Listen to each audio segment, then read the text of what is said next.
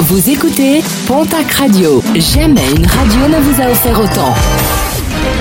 L'information locale à 9h, c'est sur Pontac Radio. Bonjour Jean-Marc Courage Sénac. Très belle matinée à vous toutes et vous tous. Quatre mineurs interpellés à Lourdes. Jeudi dernier, les locaux du tennis club lourdais avaient été visités. De nombreux objets avaient été volés.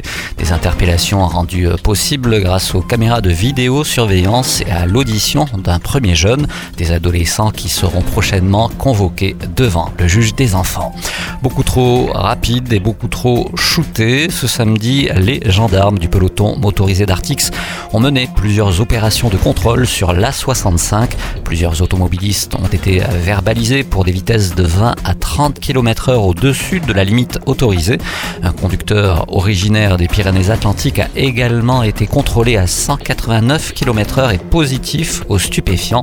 Son permis de conduire lui a été retiré sur le champ et son véhicule a été placé en fourrière dans l'attente de son jugement.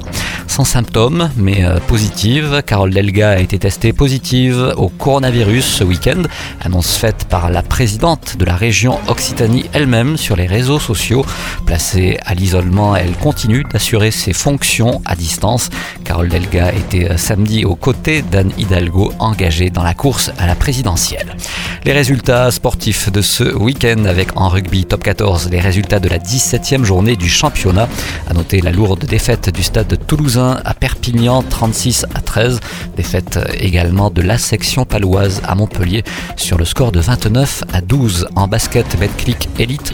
À noter la très belle victoire de l'élan béarnais à Bourg-en-Bresse 73 à 83.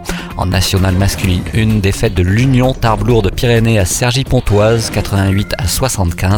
Défaite également de Dax Gamard à Angers 84 à 77. Et puis en football, Ligue 2, match nul du Pau FC à Bastia, un but partout. Le TFC s'impose largement au stadium de Toulouse sur l'équipe de Dijon, 4 buts à 1.